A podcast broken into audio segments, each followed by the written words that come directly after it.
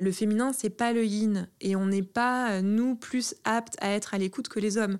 Mais par contre, euh, moi, j'ai beaucoup évolué avec des femmes. Donc évidemment, je parle aussi de ce chemin-là des femmes que j'ai vues qui ont renoué avec cette euh, partie d'elles-mêmes.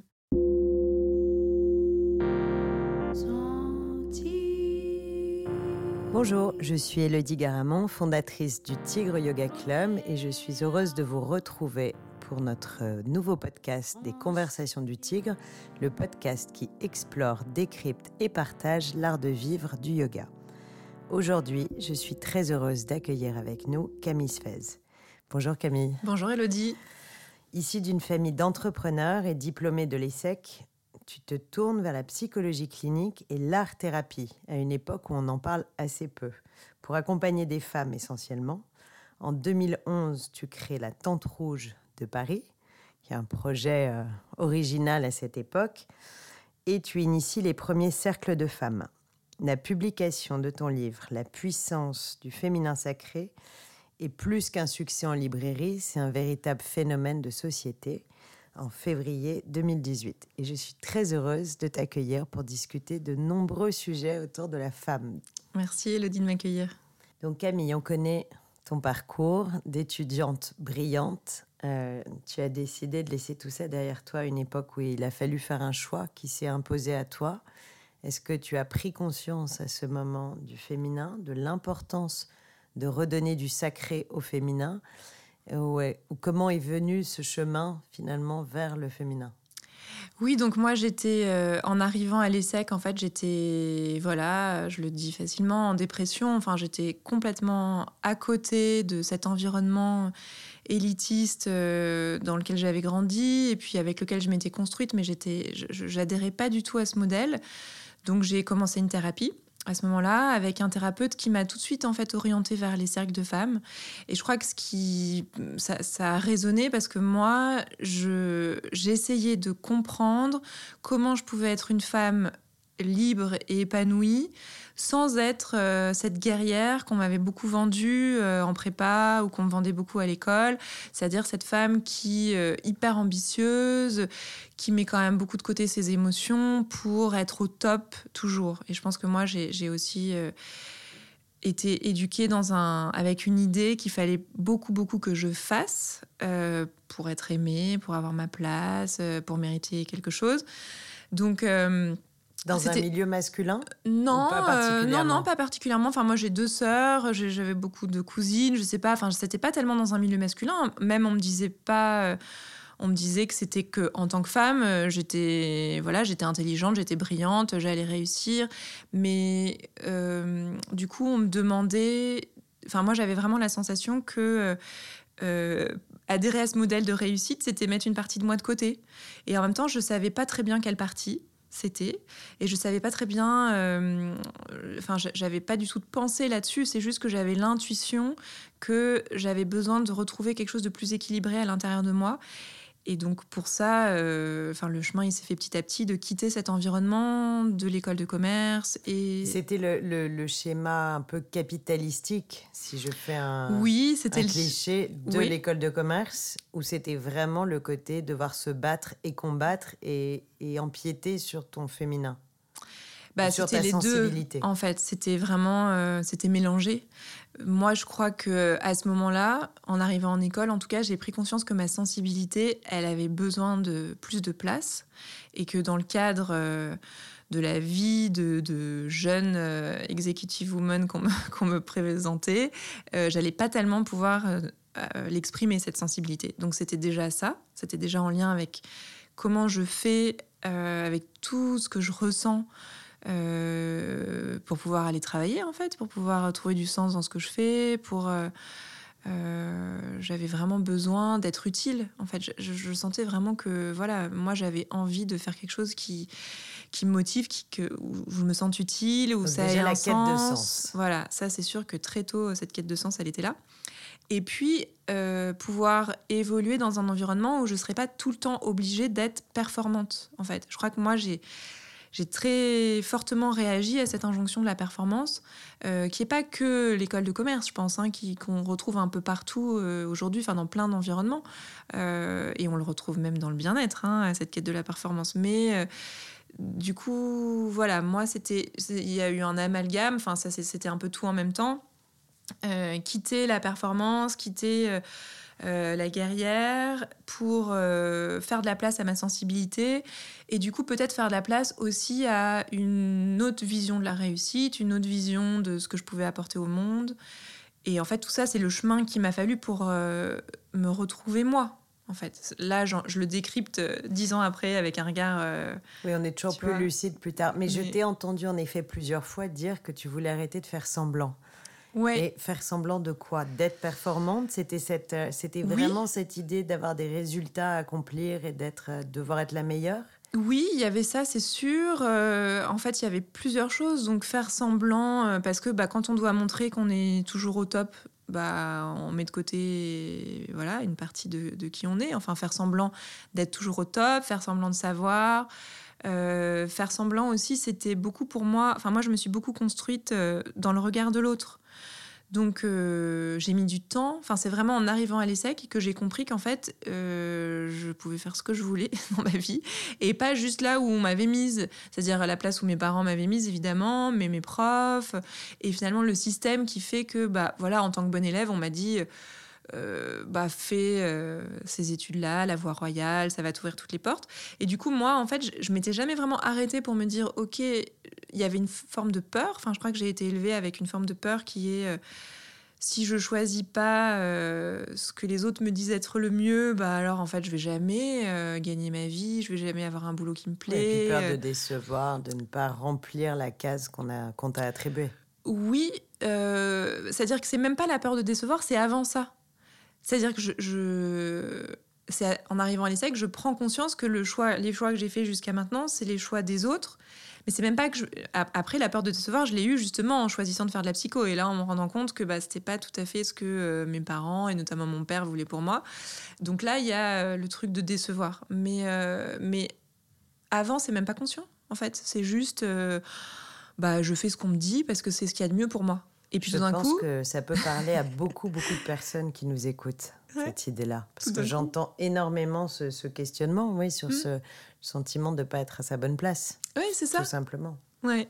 Et à ce moment-là, donc tu rencontres les cercles de femmes. Oui, plus ou moins. Cette mm. époque existait sous la forme dans laquelle on les connaît aujourd'hui. Donc je rappelle aux, auditeurs et, je pense plutôt aux auditrices euh, que donc ce sont des cercles dans lesquels des femmes se réunissent pour échanger, partager, euh, prier, parfois sous une forme de prière, chanter. Mm. Euh, et que donc toi tu animes régulièrement ces cercles de femmes. Donc à l'époque, il y a à peu près 20 ans, à quoi ça ressemblait des, cercles de femmes? Moi j'ai découvert au départ en Angleterre et c'est plutôt un mouvement qui est venu, en tout cas des femmes que j'ai reçues plutôt des États-Unis. Euh, donc c'est des espaces où les femmes se réunissent entre elles pour parler de choses dont elles ne parlent pas ailleurs ou en parler d'une certaine manière. Euh, et aussi, c'est cette idée que euh, le fait de pouvoir parler de nos blessures, de nos difficultés, c'est quelque chose qui nous rend plus fortes. Et ça, c'est vraiment un processus qu'on retrouve dans... Enfin, c'est un processus thérapeutique, évidemment. Voilà. Mais c'est euh, c'est l'idée qu'il n'y a pas... C'est pas la parole d'un thérapeute ou de quelqu'un extérieur qui va m'aider à comprendre et à, et à dénouer des choses. C'est simplement le fait d'ensemble pouvoir nommer euh, ce qui nous met en difficulté, bah, tout d'un coup, il y a quelque chose de collectif en fait qui s'empare d'une réalité individuelle et euh, c'est euh, je dirais, on, enfin, on parle de nos difficultés, mais aussi on parle de la manière dont on les transforme, dont on les guérit. Et du coup, il y a aussi cette guérison, elle devient aussi collective. En fait, c'est vraiment le, le, miroir les unes des autres. Où quand une femme prend la parole, elle, elle donne pas de conseils, quoi. Elle raconte juste son histoire ou un moment de son histoire qu'elle a vécu. Et à ce moment-là, il y a la possibilité pour toutes les autres qui l'écoutent de transformer à l'intérieur d'elles ce même sujet, je dirais. Euh, il y a à la fois un effet maïotique et un effet de, de, partage Oui, un effet miroir. Et de se sentir moins seul face à ces problématiques. Oui, bien sûr. Alors, se sentir moins seul, en même temps, c'est le, c'est ce qu'on pourrait retrouver simplement quand on parle avec ses amis. Mais là, il y a autre chose que simplement le fait, enfin, le fait d'avoir des témoins. Euh, ça me permet de, de m'entendre d'une autre manière, en fait.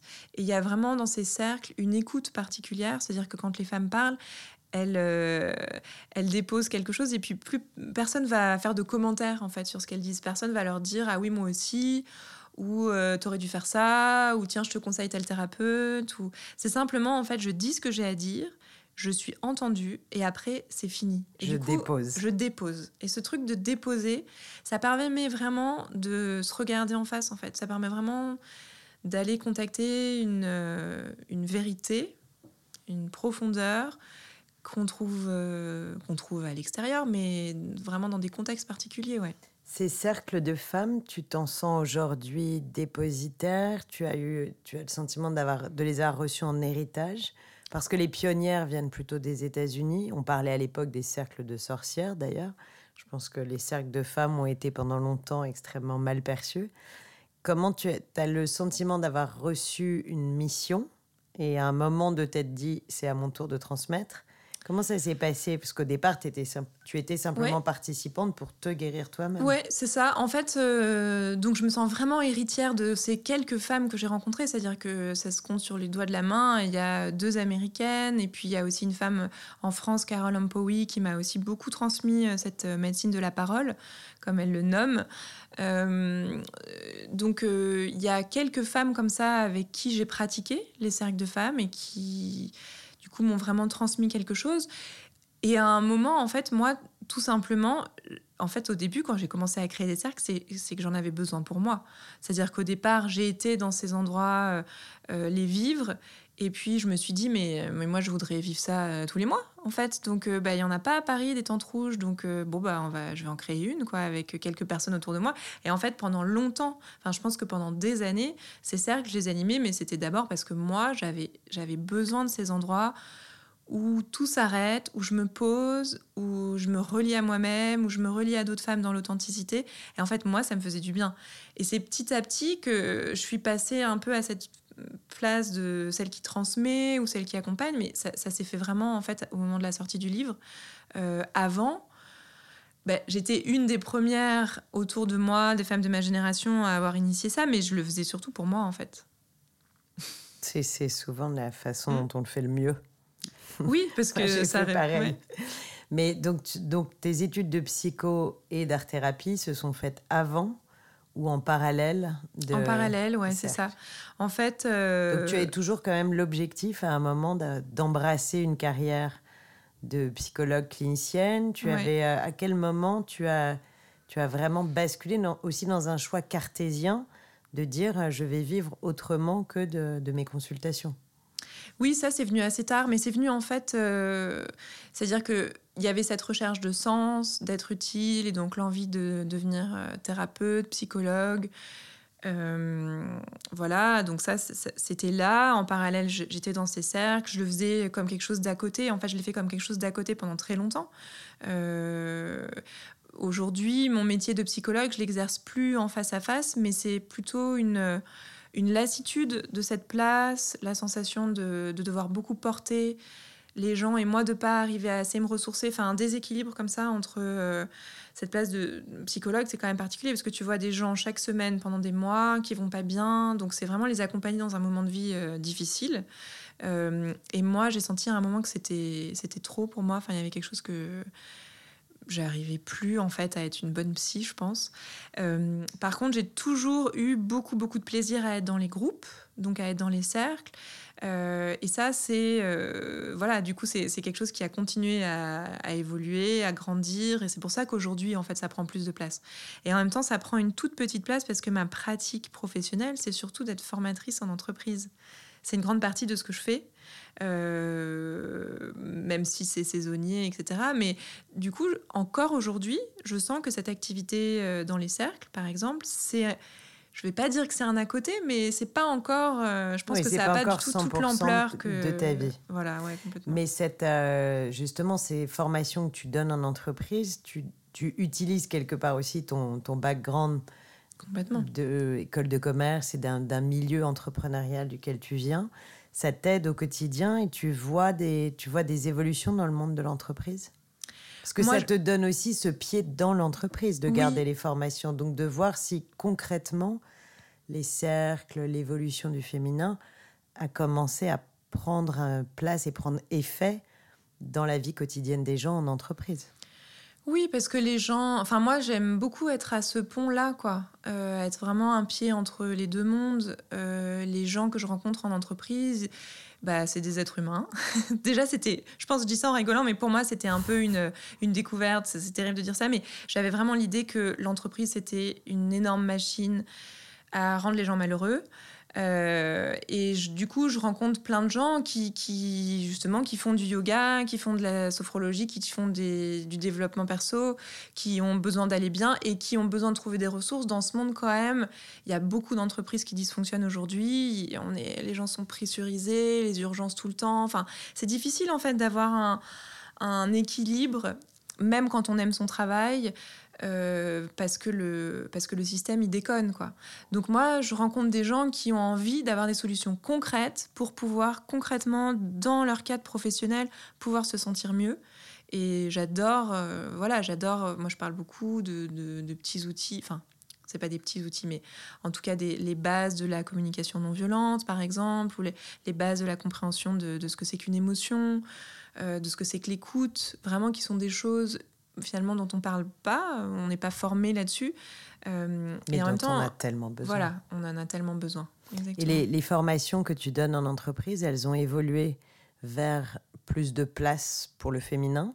Tu as le sentiment que les entreprises te font venir justement parce que tu es la Camille Fez du pouvoir du féminin sacré euh, ou pas? Non, non, aujourd'hui. Euh... Tu as réussi à ce que ce soit assez hermétique, quand même, entre les deux Ça a longtemps été une question pour moi, justement, au moment de la sortie du livre. Est-ce que. Euh, euh, est-ce que tous les gens que je formais en entreprise allaient découvrir que je faisais partie de ce milieu-là, du féminin?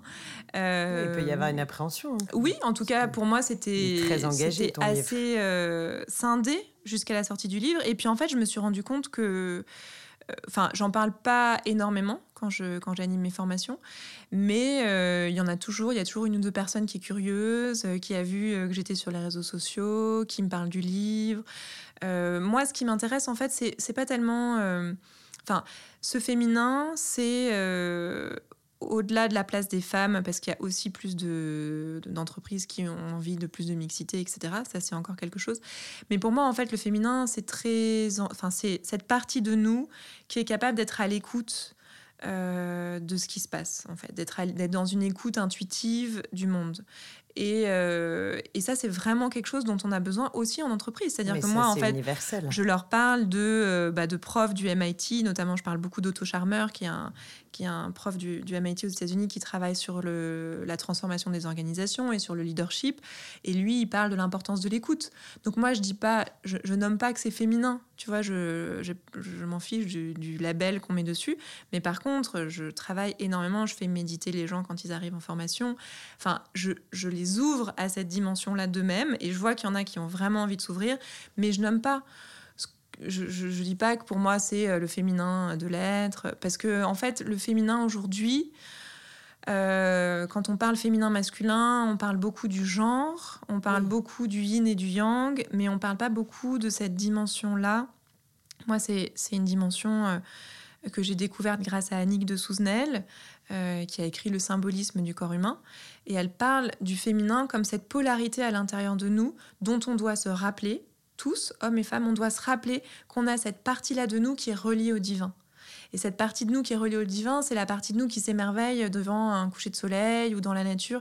C'est notre capacité d'émerveillement, notre capacité à nous ouvrir à ce qui nous dépasse. C'est la puissance de la Shakti aussi chez les yogis, mais qui effectivement, c'est, je, je vais reprendre ta phrase parce qu'elle est importante, c'est on en trouve chez les hommes comme chez les femmes. Oui. Et donc quand tu parlais du pouvoir de l'écoute et de ces qualités du féminin, sont des qualités qui appartiennent autant à des hommes qu'à des femmes. Oui, le problème c'est que quand on dit des qualités du féminin, on entend souvent les qualités féminines. féminines. C'est pas la même chose. Voilà, c'est pas la même chose. C'est pour ça que difficile. Je prends le temps de le souligner. C'est important de, de le préciser pour nos auditeurs.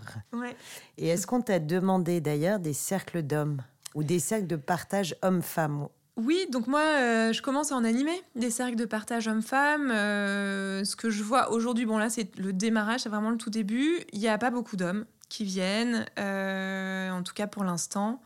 C'est plus par curiosité, ceux qui viennent? Il y a une vraie démarche de. Ben, en fait, non. Qu'il leur manque une partie d'eux-mêmes qui n'ont pas assez cultivé. Non, c'est ceux qui viennent, c'est des hommes qui ont envie d'être dans l'authenticité avec des femmes, de parler de manière euh, authentique de ce qu'ils vivent. Donc c'est pas tellement des, c'est plutôt des espaces d'échange sur euh, cette rencontre homme-femme. Euh, mais c'est des hommes qui sont déjà beaucoup ouverts à ça en fait. C'est pas des hommes qui viennent par curiosité. Donc c'est pour ça qu'il y en a pas beaucoup encore. moi, les endroits mixtes où j'ai le plus fréquenté comme ça ces espaces de parole homme-femme, c'était dans des espaces de tantra.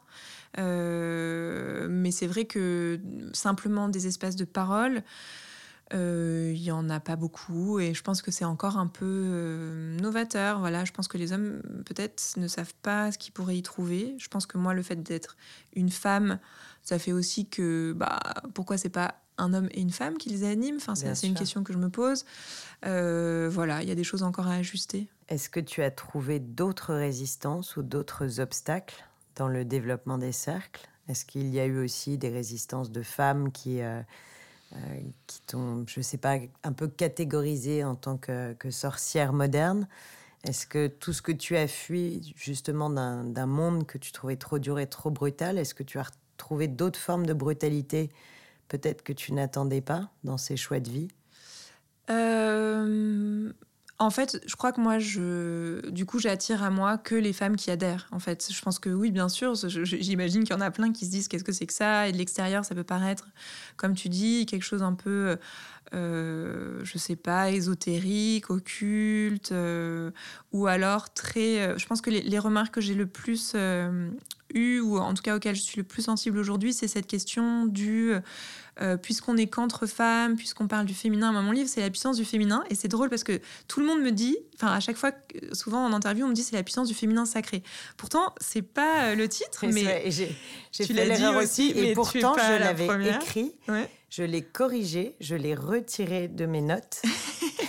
je l'ai remis euh, inconsciemment. c'est ça en fait. donc il y a quelque chose où moi, moi, je pense que, enfin, on va en parler, mais je me sens vraiment euh, féministe. J'ai vraiment, euh, pour moi, ma démarche, elle est dans euh, la, libération et l'autorisation que les femmes peuvent se donner dans leur vie aujourd'hui. Donc, c'est du féminisme spirituel, politique, sociétal, un mixte un peu de des trois. Alors, pour moi, c'est vraiment au départ une démarche individuelle, c'est-à-dire que moi, mon, métier, c'est d'être psychologue. Et c'est vrai que ce qui m'intéresse, c'est euh, les transformations individuelles. Et pour ça, évidemment, c'est prendre en compte l'inconscient collectif et donc la dimension sociétale des choses. C'est vrai que je me sens pas une, euh, une féministe politique clairement.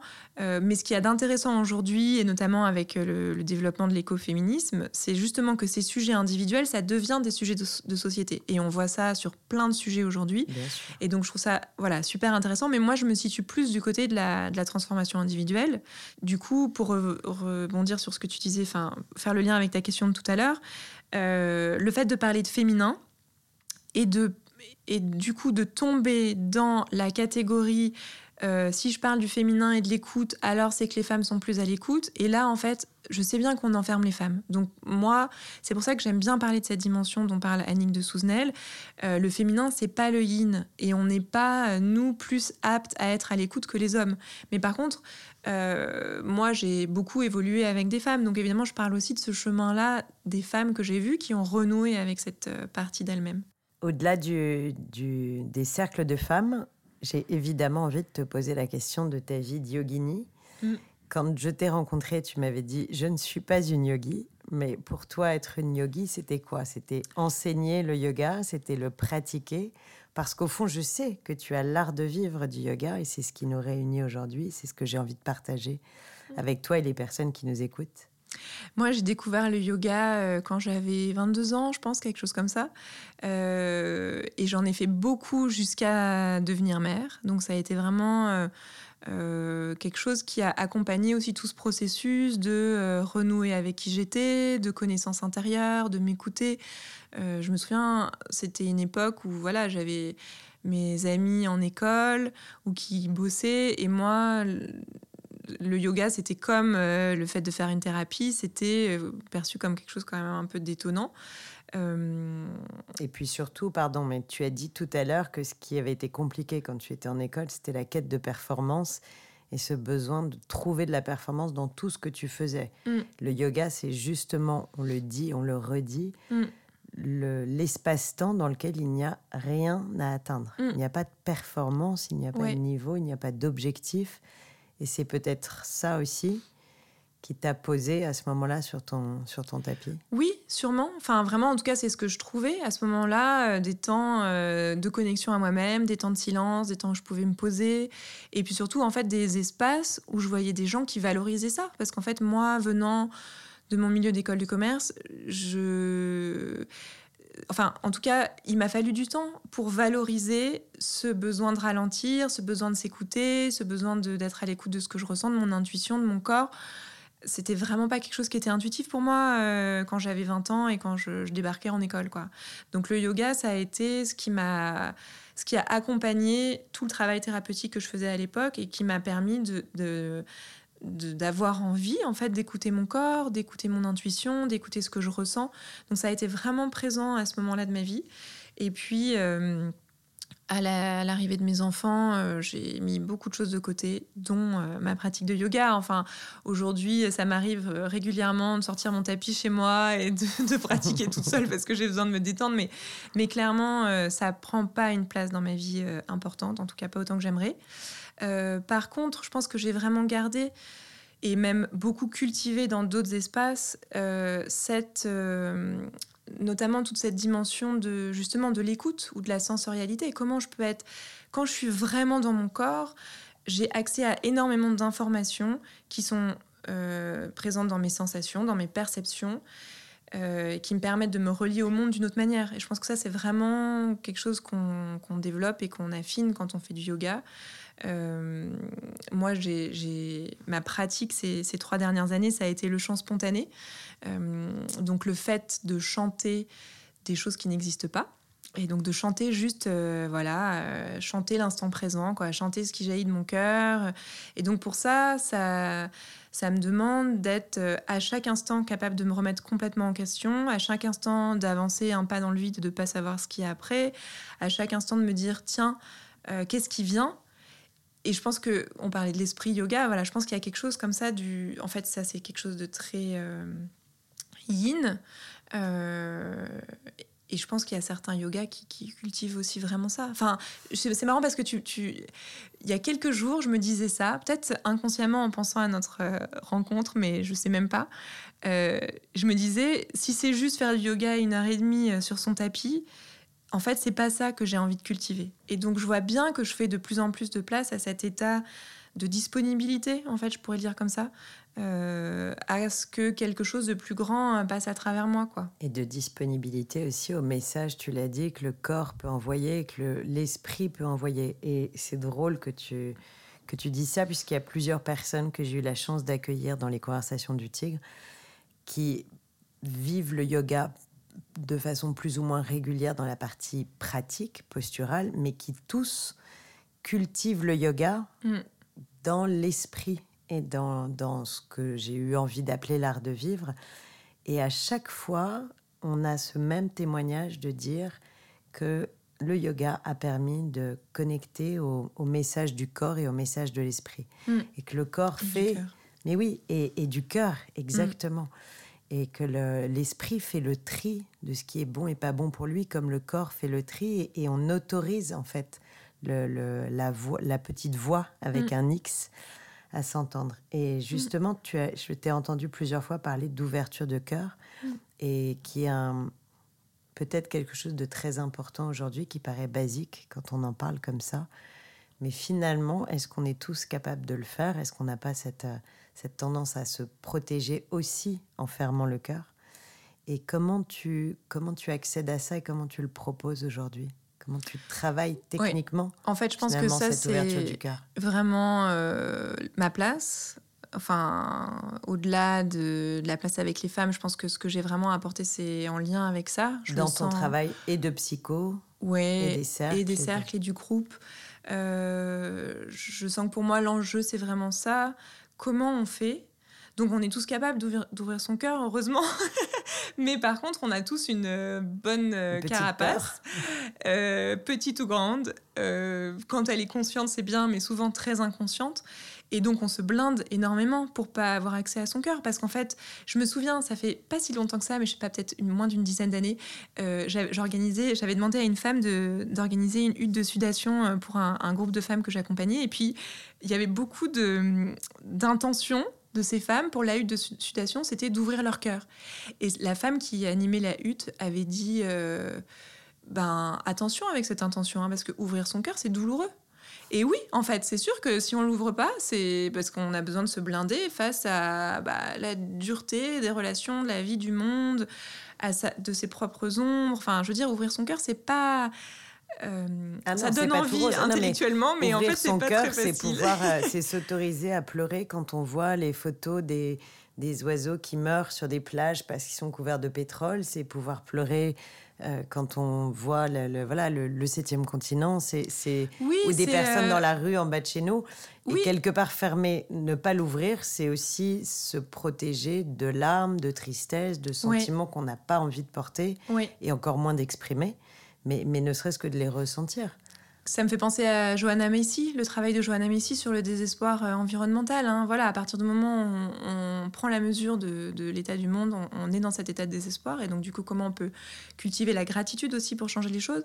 Mais ouvrir son cœur, c'est aussi euh, pardonner aux gens qui nous ont fait du mal, regarder tous les endroits de nous qu'on n'a pas envie de voir, dont on a honte, euh, c'est vraiment pas très confortable. Et donc, c'est pour ça que c'est quelque chose qui est plus facile à faire en cercle, parce que quand il y a d'autres femmes qui ouvrent leur cœur, et eh ben, en fait, moi, ça va spontanément et m'autoriser à le faire, et puis me donner envie de prendre soin d'elle. Et en fait, souvent, la difficulté, c'est que euh, regarder euh, ce qui va pas à l'intérieur de moi, regarder ma vulnérabilité, c'est un sujet que j'aime bien en ce moment, mais voilà.